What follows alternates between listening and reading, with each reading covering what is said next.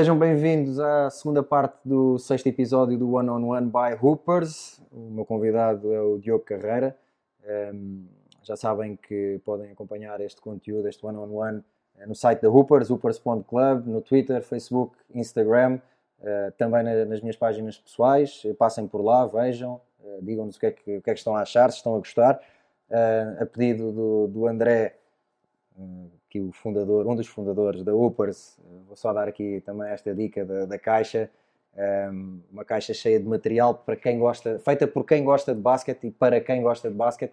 Uh, passem no site, encomendem, não se vão arrepender, estão aqui coisas muito giras, já tenho uma lá em casa. O André, se for porreiro no fim deste episódio, dá uma ao Diogo. Estou a contar já com estou, isso. Já estou a entalar, já estou a entalar ali a malta.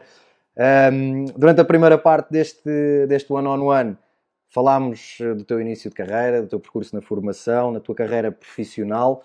Um, agora quero começar este, este, esta segunda parte a falar daquilo que para mim era um, a tua imagem de marca. Também já falámos ali um bocadinho durante a primeira parte, um, que era o crossover.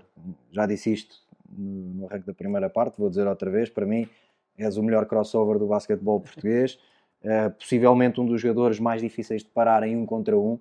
Uh, quando se fala naquela questão de jogadores que conseguem criar facilmente os seus próprios lançamentos, uh, eu acho que, acho que tu és um, perfeito exemplo de um jogador que fazia isso de forma quase natural.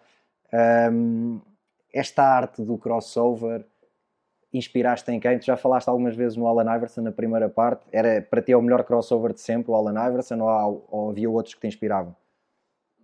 Não sei, eu, é difícil dizer se era o melhor. Eu o Iverson gostava não só por esse movimento que ele fazia, e há um muito famoso ao Jordan, ao Jordan. que ele no ano rookie, ali duas logo, vezes. logo para começar a, a carreira. Ainda por é? cima o Jordan grita ali troca e ele é, dá-lhe duas vezes. É, é, é giro porque ele quando, quando um fala falta de respeito. mas ele quando fala sobre isso ele diz mesmo quando percebeu que era o Jordan que estava sua frente É. bora, é, é a altura É de, agora, é é agora agora. que eu vou fazer Ele isto deve não ter esperado aquele a momento vida toda é? Mas o Iverson falo muito nele porque, porque por ele ser pequeno, pelo coração que ele tinha, por marcar muitos pontos e ter carregar a equipa às costas e depois também um bocadinho pelos movimentos que ele fazia e depois também há uma coisa curiosa e o teu pai mais uma vez pôs-me a alcunha do quebra-nozes por causa desses movimentos que eu fazia. Volto a dizer, numa fase inicial da carreira, depois tive treinadores que me castraram um bocadinho, que, que me fizeram também perceber que o jogo não era só isso Claro.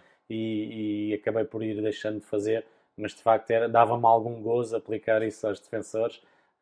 Mas hum, não sei, não consigo dizer se o Iverson era o melhor, até porque a NBA hoje em dia tirou um bocadinho esses movimentos Uhum. com a marcação do transporte, Uhum. dos dribles, enfim. Mas Sim, mas houve, houve uma época, houve um uma dos altura na NBA que havia jogadores abusavam eh, também disso. é? Stephen Marbury, por exemplo. sim, sim. Antes, mas- e aí não era, esse não era dribles, o, o famoso uh, killing crossover do, do Tim Hardaway, Sim, eh, sim. que era o dribble por baixo das o pernas e legal. depois arrancar com o Sim. dribble cruzado. Ah, Agora o James Harden também faz um bocadinho, Sim, enfim. Mas eh, eu acho que era um movimento, lá está. Eu, por ser baixo, mas ser rápido, era, era uma arma que eu usava e, como tu disseste, um bocadinho às vezes sem pensar. Era o que surgia ali. hum, e, e não sei se me vais perguntar isso a seguir, mas posso já dizer que resultava muito melhor contra defensores bons e rápidos e baixos Porque eram aqueles que que reagiam, reagiam às fintas do que propriamente apanhar um jogador grande, que aí era um bocadinho Uhum. arrancar e passar por ele, porque esses jogadores demoram mais a reagir e se aplicares ali uma grande finta, ele se calhar vai ficar no mesmo sítio e não vai. Então sempre que eu apanhava alguém muito enérgico e coisa, eh, dava-me mais gozo eh, e tu também eras assim, defendias muito. não, mas dava. Queres falar sobre isso? Não, não, não. Mas já vamos, já, já lá vamos, já lá vamos. Uh, sim, pois posso falar da parte defensiva. Mas não, mas isto para dizer que e havia duelos muito intensos e, por exemplo, o Francisco Rodrigues, que jogou contigo, Sim. era um grande defensor, eu sempre jogava com eles, sabia que ia apanhar que- e sim. ele era fortíssimo fisicamente, mas era um jogador que eu lá está, tinha que aplicar ali alguns truques para tentar passar por ele uh, e isso acabava o jogo todo arranhado e, porque Eu ele já- era, dava muita luta. Eu já contei isto aqui, já não sei com que convidado. com? Eu joguei com ele no Que é Luz, foi o meu primeiro ano de profissional também.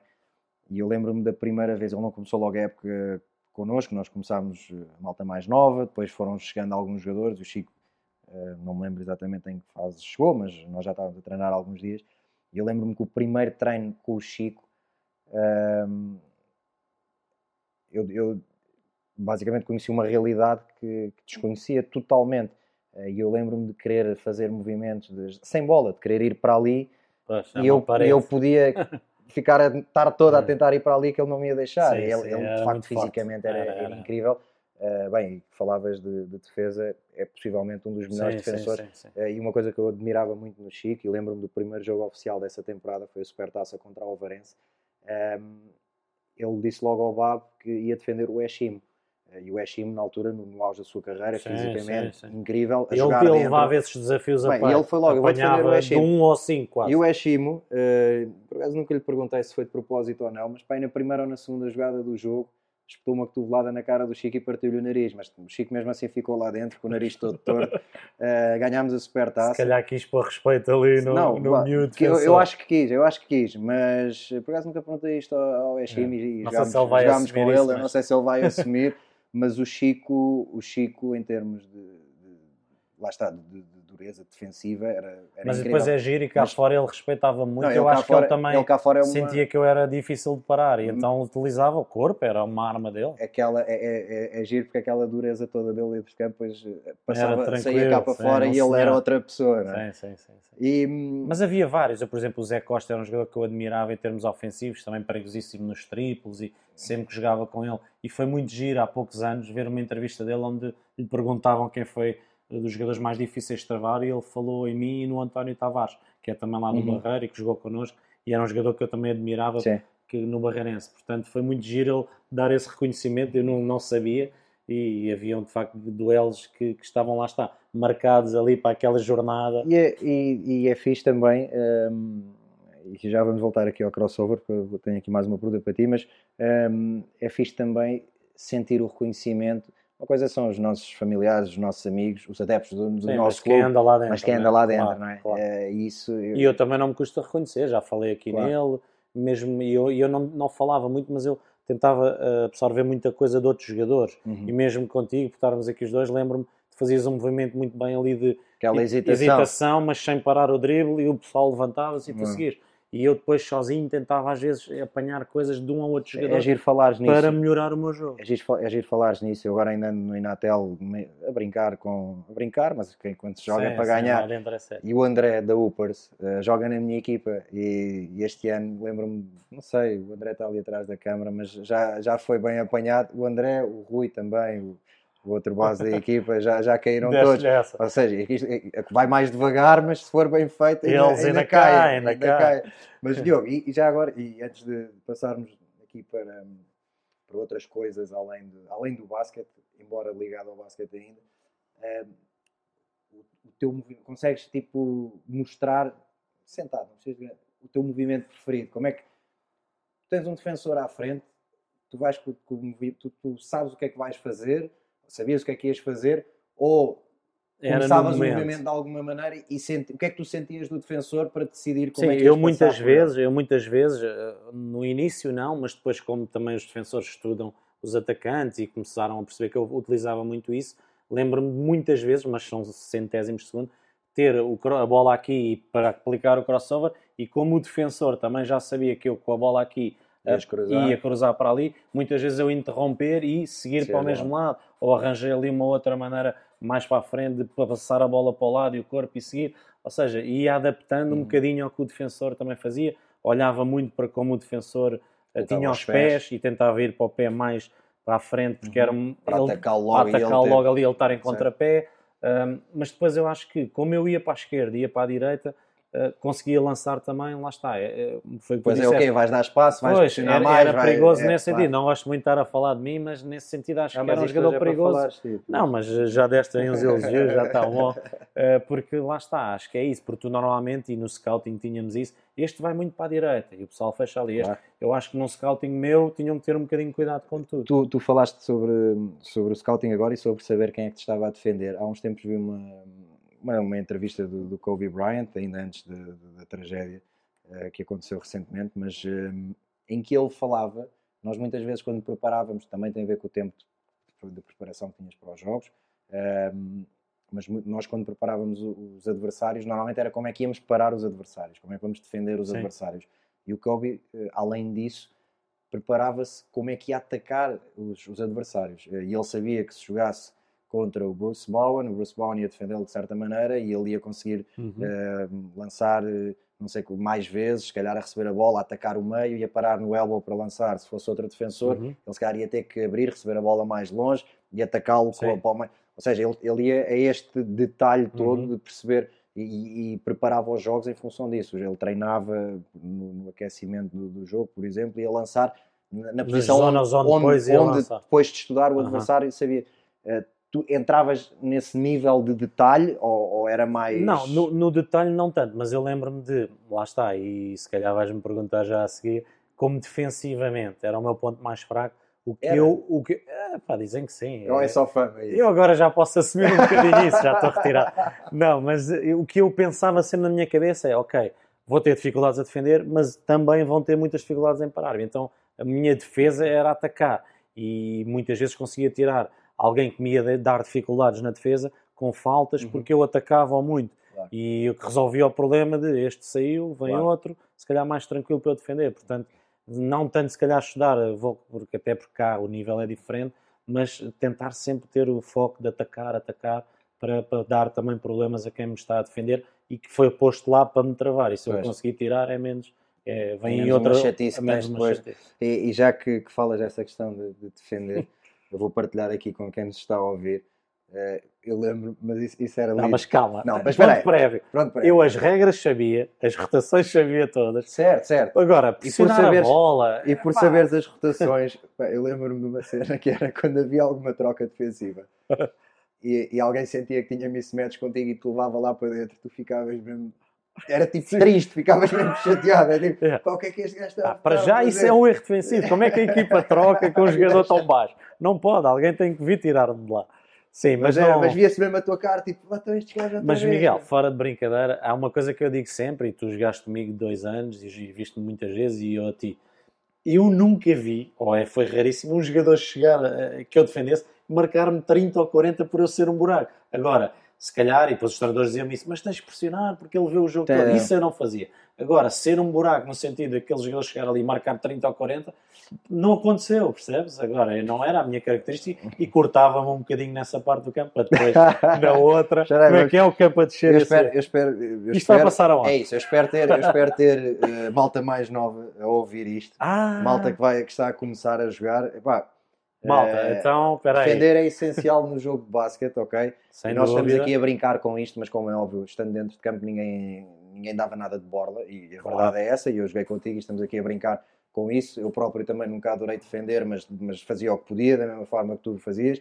Eh, E cada jogador tem as suas características, e lá está, há jogadores que são mais fortes a atacar, outros que são mais fortes a defender, outros que são melhores a passar a bola. E isso é que faz uma isso, equipa, isso não é? faz as equipas. Eh, E a verdade é que eu com o Diogo a defender mal ou bem, fui campeão dois anos seguidos e, e tu tens o teu papel nesse, nesse, defensiva, então, nesse- tem um papel. nesses dois anos, como eu tenho, como o Minhava teve, como Claro. outros jogadores tiveram. Ou seja, isso cada um acaba por trazer os seus pontos fortes eh, e E ajudá-los juntar em prol isso da tudo equipa. é E os pontos fracos de, de cada um também acabam por ser tapados ou protegidos pela equipa. E é, e é isso que, que caracteriza, que caracteriza as sério, é isso equipas, mesmo. as equipas eh, fortes.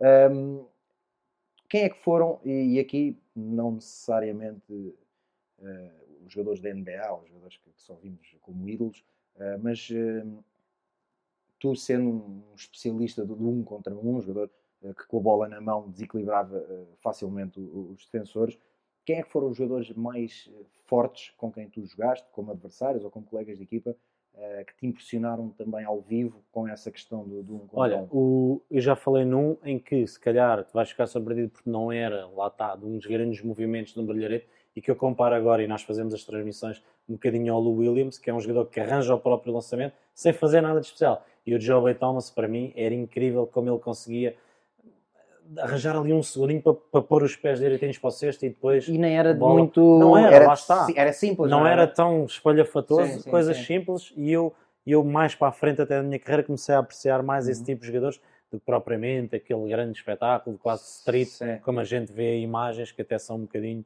eh, não, não são reais, não é? Sim, Não que se sim, passa sim. num campo eh, de 5 para 5 normal.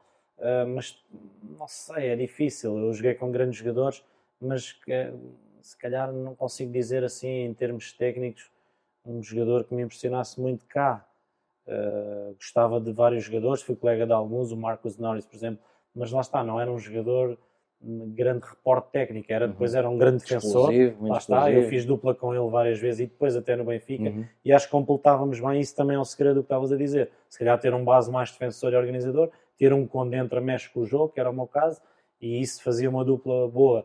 Depois lá fora, em termos de jogadores a arranjar o próprio lançamento, há inúmeros exemplos, mas eh, sei lá, o Steve Nash para mim era excelente, o próprio Iverson, não só pelos crossovers, são jogadores que lá está, parece que tratam, a bola está colada a eles em termos de, de sentir a sim, bola sim. e tratá-la por tu, como se costuma dizer, e depois marcar de várias maneiras, ir à terra dos grandes, marcar, isso dava-me imenso gosto também, quando era mais novo, enfim, esse tipo de jogadores. Já falaste muitas vezes sobre o Allen Iverson, eu também fui dos jogadores que mais segui, eh, porque ele tem uma característica, ele tem 1,82m, Uh, que, que, é a minha é... altura. Não, não, é a minha. Que é a minha altura. E, e nós tivemos sempre esta, esta brincadeira enquanto fomos colegas de equipa, de quem era o mais baixo da equipa. Um, eu a certa altura acho que assumimos um empate só para não falar mais Mas é isso. que é giro que eu acho que é mesmo empate técnico. Mas uh, tu também tinhas, sempre, sempre tiveste um eu bocadinho mais sempre ganhar ali um bocadinho. para puxar por esses sentidos. Não, não vamos desfazer essa dúvida. Continuamos é um empatados. Continuamos empatados. Um, Diogo, uh, já falámos da tua, tua carreira e de, das tuas características dentro de campo e deste crossover que eu vou dizer mais uma vez e ainda vou dizer mais vezes antes de acabar este episódio tá melhor, melhor crossover do basquetebol português um, acabas o basquete como jogador mas ficas ligado logo uh, começas logo no Benfica Sim. e queres fala-nos um pouco dessa Sim, dessa, olha, foi uma de, mais uma coisa que ajudou na transição de sair de dentro do campo eu fiquei como team manager, ou se quisermos, diretor desportivo uhum. da equipa. Um, para já foi muito bom em termos de estar sempre presente nos treinos, nos jogos, viajar com a não equipa. Não perder essa ligação. Sim, uh, Até porque, porque tu, muitos dos, dos jogadores da, da, equipa tinham sido teus colegas. Sim, sim, mas isso foi um bocadinho difícil. De repente passar a ser diretor deles. E separar a... Separar, a ter que, que tomar algumas decisões também às vezes difíceis, é. enfim. Um, mas foi, foi muito interessante também perceber, e enquanto jogava não percebia muito isso, e num clube tão grande, que há muita coisa à volta de uma equipa uhum. para depois o jogador só se preocupar, nomeadamente no Benfica, em jogar. Sim. E isso foi muito interessante conhecer o outro lado, o marcar as viagens, os hotéis, ir aos sorteios representar o clube, exames médicos, enfim, contratos, contratos, tudo o que anda à volta do jogador para que o jogador, como eu fazia, uhum. chegava lá, treinava, jogava e, não tinha que e divertia mais nada, não se preocupava. As casas dos jogadores, enfim, tudo, tudo, tudo. Era um, foi uma experiência gira não foi durante muito tempo, mas foi enriquecedor, okay, acho três eu. Anos? Dois anos, dois, dois anos. Um, e, e, pronto, e acho que num primeiro ano também ganhámos logo o campeonato, senti-me envolvido, porque uhum. lá está, está toda a gente ali do staff, os jogadores, os diretores, que era o meu caso, a remar para o mesmo lado, e quando se chega ao fim com aquele dever, de, a sensação de ver cumprido é ótimo. Depois no segundo ano já não correu tão bem, enfim, é a nossa vida. Eu tive lá oito anos como jogador, ganhei seis campeonatos e 25 títulos, portanto lembro muito mais dos que ganhei embora os que perdi também estejam também ficam, aqui, ficam lá, mas né? foi, foi, uma, foi muito interessante e, ter essa passagem, lidar com os departamentos todos, as pessoas conheciam-me todas lá dentro de campo e depois fora do campo foi muito enriquecedor também. E tu nunca tiveste a vontade, às vezes há quem acha que é quase um percurso natural, eu não acho que tenha que, tenha que ser assim, eh, eh, mas tu, tu, alguma vez tiveste a vontade de, de, ir para, para um percurso de treinador, de trabalhar com miúdos, não, por exemplo? Uh, ou... Perguntam-me muitas vezes isso e eu nas entrevistas que dava, mesmo enquanto jogava, dizia sempre que não, não era uma não coisa é. que me puxasse muito. Talvez ali mais continuas num papel... Ligado, continuas ligado à modalidade. Sim, mas, mas, mas talvez num papel, formas. por exemplo, de adjunto, até pela minha personalidade, mais uhum. calmo, se calhar ir por trás ou dar ali uma dica ou outra importante. Agora, até porque respeito muito os treinadores, é um trabalho muito difícil não, não me imagino muito nesse nós, sentido. Nós, nós, agora mais velhos, e, tu és bem mais velho que eu, mas uh, nós agora mais velhos uh, conseguimos olhar se calhar para o papel do treinador de forma também mais, sim, mais sim, fria sim, e reconhecer que, que não é fácil. Sim, estão ali 12, 13, 14 pessoas todos a querer frente, jogar, todos, todos, diferentes, todos chateados porque não jogam. Não é qualquer pessoa que, que pega é, é preciso, equipa. e nós uh, realmente acho que tivemos a sorte ao longo da nossa vida de nos cruzar com bons treinadores, com bons treinadores também que nos fizeram aprender claro, coisas claro. e acho que aprendemos sempre no caminho, mas de facto eh, eu, eu desde, que, desde que parei que, que olho para a posição de treinador de forma, sim, sim, diferente. forma diferente e não só em séniores, mesmo os de formação, consigo até perceber uh, coisas que eu com 15 anos e eu tive a sorte e, e digo mesmo a sorte de ter um, um treinador muitos anos seguidos no Algés, que foi o Fernando Joia, uh, que é das pessoas uh, a quem eu sou mais agradecido por tudo o que sou, até como homem hoje Sim, em dia. nessa altura forma, e eu, forma... eu lembro-me de coisas de, dele na altura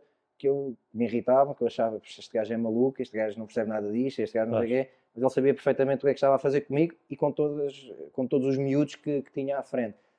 Um, Sim, eu tive um treinador que uma vez me disse: Eu no dia em que eu não refilar contigo, é, é porque, porque não quer saber não... de ti, não é? E isso na altura, mas depois realmente a pessoa é. vai percebendo com, com a idade e com a experiência. E tu depois hum, sais do Benfica e continuas ligado ao sim, basquete, olha, o... vais, vais para a Sport TV, onde voltamos a formar a equipe. Sim, sim, sim. Isso, isso foi excelente. Logo, até porque depois coincidiu ali com o nascimento da, da minha filha, uma segunda filha pequenita, e deu para estar ali um tempo a ajudar, uhum. e em uhum. casa, tu vais perceber isso, o segundo requer muito trabalho.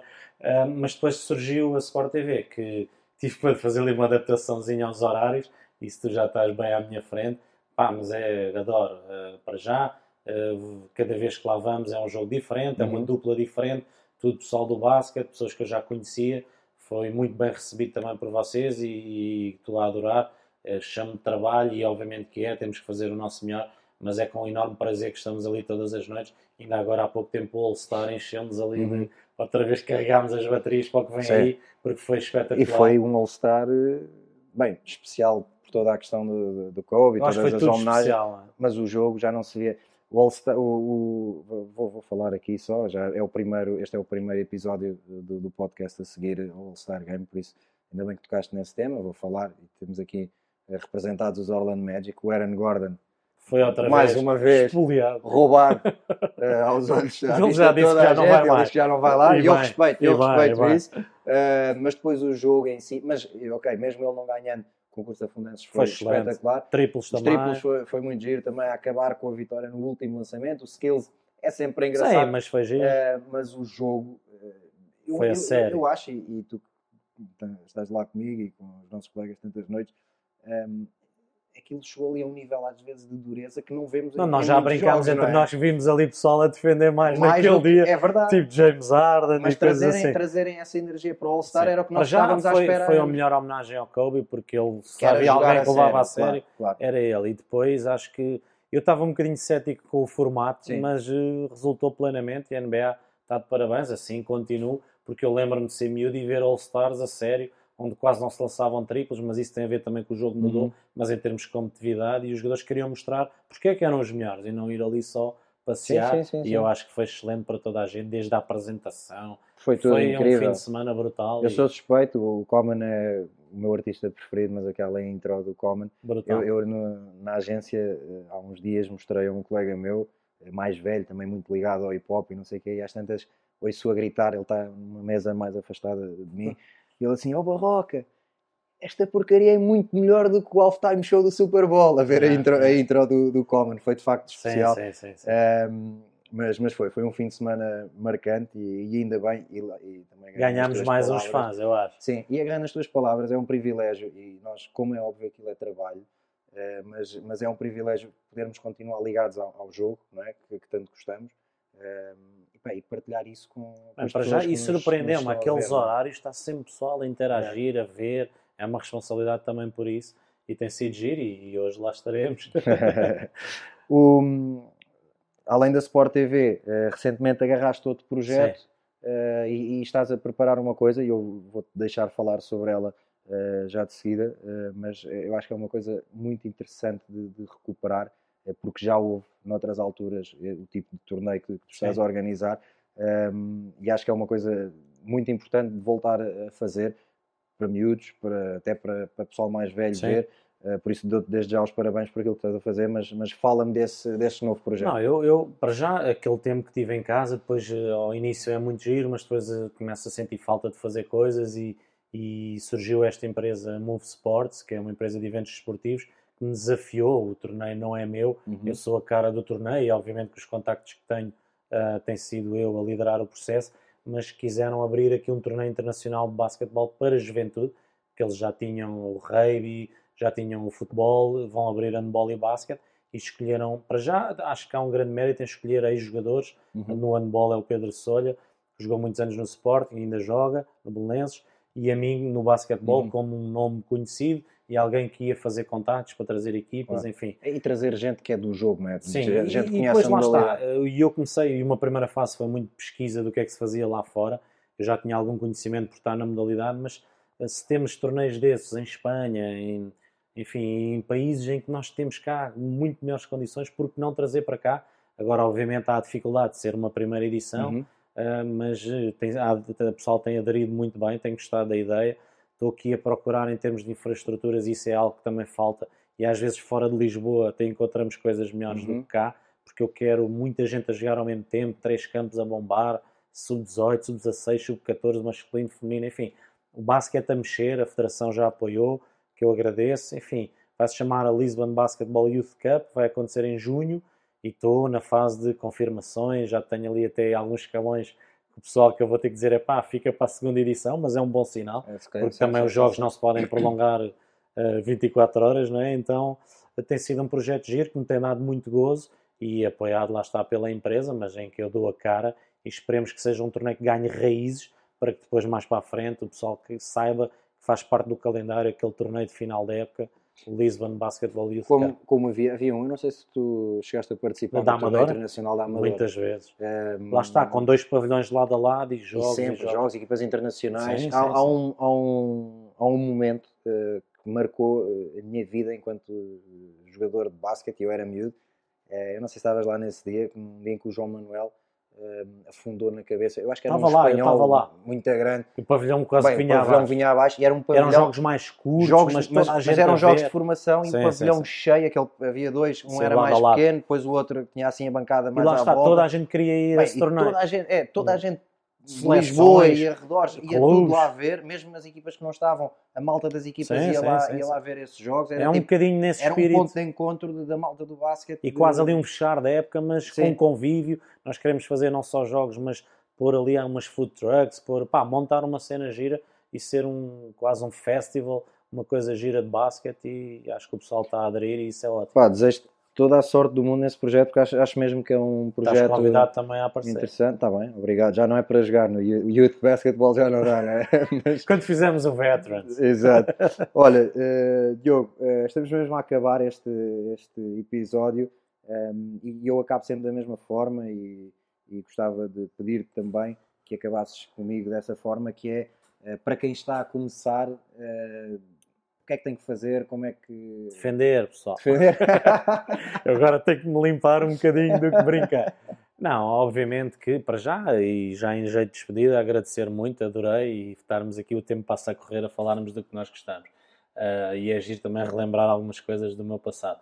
E depois o pessoal que está a começar, pá, não desistir, ouvir os treinadores, coisas que, coisa que às vezes quando somos mais novos não é fácil, mas treinar muito, andar com a bola, experimentar, epá, ah, não desistir. Hoje em dia, se calhar, os miúdos olham para as equipas com muitos estrangeiros, enfim, não há tantas referências e não é fácil, mas o basquete está aí, a NBA mostra que o sonho é possível, se calhar um dia, muito em breve, vamos ter o primeiro português na liga, assim, assim nós todos desejamos, e isso faz com que mais pessoal persiga esse sonho, Ah, e nós estamos cá para apoiar, ter iniciativas destas, outras, para termos aí a modalidade a, a bombar, porque é isso que é preciso, mais jovens a jogar, Ah, e depois treinar muito e não desistir, e, e como eu e tu provámos, o basquete não é só para o pessoal de 2 metros Uhum. e é possível para todos os que trabalham.